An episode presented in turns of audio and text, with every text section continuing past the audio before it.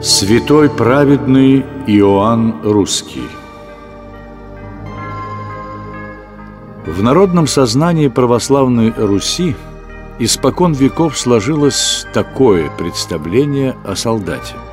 Человек, посвятивший себя ратному делу, становится не только верным слугой земного царя, но и воином царя небесного. Именно эти высокие качества соединил в себе скромный солдат по имени Иван – которого православные христиане почитают как святого праведного Иоанна Русского.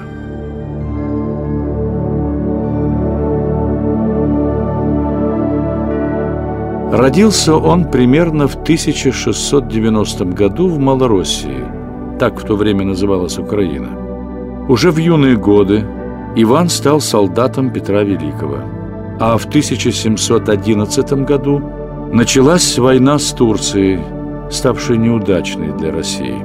Трагической кульминацией этой эпопеи явился печально знаменитый Прудский поход русской армии под командованием самого Петра. 38 тысяч русских солдат и офицеров оказались в окружении 200-тысячного турецкого войска. Петр I тайно послал депешу в Петербург. Если я попаду в плен к туркам, то повелеваю. С того момента меня императором больше не считать, и никаких моих указаний, отправленных из неволи, не исполнять. Однако турки согласились на переговоры. По мирному соглашению Россия уступала Турции город Азов.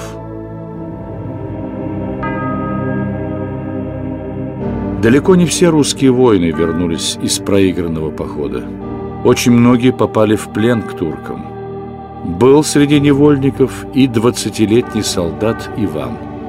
Его привезли в Стамбул и там продали в рабство турецкому начальнику Аге. Суровый властный хозяин привез святого Иоанна в свой родной город Прокопион. Здесь издавна был стан янычар – жестоких головорезов, лютых противниках христианства. Там, в Прокопионе, было уже немало пленных русских солдат, ставших рабами турок-мусульман. Чтобы облегчить свою тяжкую участь, некоторые из них отреклись от православной веры и принимали ислам, но не таков был воин Иоанн, прозванный русским. Среди чужих, враждебных людей – он оставался истинно русским не только по прозвищу своему, но и по духу. Твердо хранил солдат веру своих отцов, смело исповедовал Христа перед лицом иноплеменников. «Я верую в Бога моего Иисуса Христа и не отрекусь от Него. Мне не страшны угрозы и пытки. Я родился христианином, христианином и умру». За такие слова Иоанну Русскому пришлось претерпеть издевательства, побои и голод. Его истязали, жгли волосы и кожу на голове, бросали исповедника в навозную яму. Иоанн выдерживал муки со смирением и достоинством. Он говорил хозяину Аге. «Да, я твой пленник и твой раб. Ты властен над моим телом, но только не над моей душой. Я готов служить Тебе и исполнять Твои повеления, но останусь православным человеком. Видя такое мужество и непоколебимость своего раба, хозяин зауважал Иоанна, приказал больше не мучить его и не навязывать пленнику мусульманскую веру. Слух о духовной победе простого солдата разнесся по городу. Многие русские невольники воодушевились примером своего соотечественника, укрепились духом и сохранили православную веру. Иоанн был отправлен на конюшню, ухаживать за хозяйскими лошадьми. Там он и спал, там молился Богу. В летний зной и зимнюю непогоду Иоанн трудился, не покладая рук, добросовестно исполнял свои обязанности. Поначалу другие рабы не понимали своего товарища. Как это можно? от зари до зари усердно гнуть спину для своего поработителя.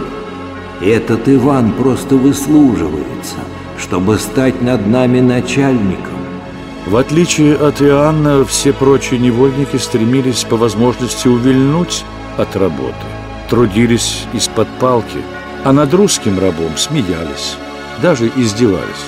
Но Иван никогда не сердился на собратьев по несчастью, умудрялся помогать им, утешал в беде, ухаживал за больными, делил с голодными свое скудное пропитание. Почему же святой праведный Иоанн Русский так прилежно трудился, был во всем послушен хозяину? Ответ прост.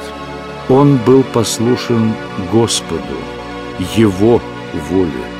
Иоанн был кроток, милостив и чист сердцем, плакал о своих грехах и примирял ближних. Он с любовью и заботой относился к каждому, будь то раб или господин, русский или турок. Праведник часто вспоминал притчу, которую еще в детстве рассказывала ему его мать. У одного иноверца трудился христианин. Хозяин, принимая его на работу, сказал, «Я беру тебя с одним условием. Ни слова не говори о Христе».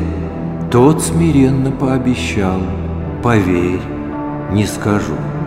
Проработал христианин в саду два года. Вдруг приходит к нему хозяин и падает в ноги. Сделай так, чтобы и я стал таким, как ты.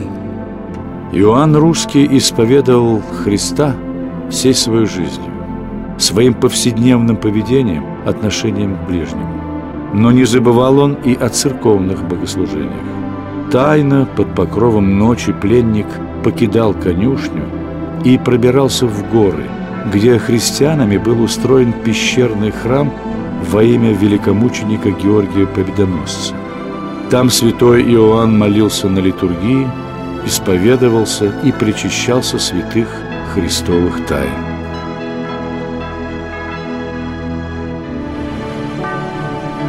Однажды хозяин, в котором благодаря примеру святой жизни пробудились добрые чувства, предложил Иоанну работать у него на правах свободного человека – наемного труженика. Сказал, что Иван может поселиться в домике возле конюшни и получать за свои труды хорошую плату. Иоанн подумал и отказался. Спасибо тебе, хозяин, за доброту. Но Господь судил мне жить в рабстве, на чужбине. Видно, так нужно для моего спасения. Добрая слава о православном подвижнике разошлась по окрестностям. Даже мусульмане, девясь его праведной жизни, называли пленного раба святым и говорили «Иван Русский, не забывай нас в своих молитвах!»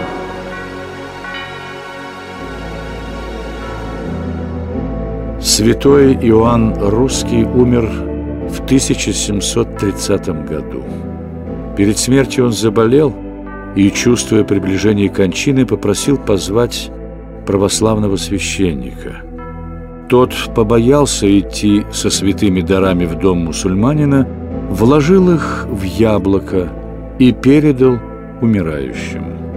Так праведный Иоанн Русский в последний раз причастился святых христовых тайн. Опечаленный хозяин отдал честное тело исповедника местным христианам, и те погребли его по православному обычаю.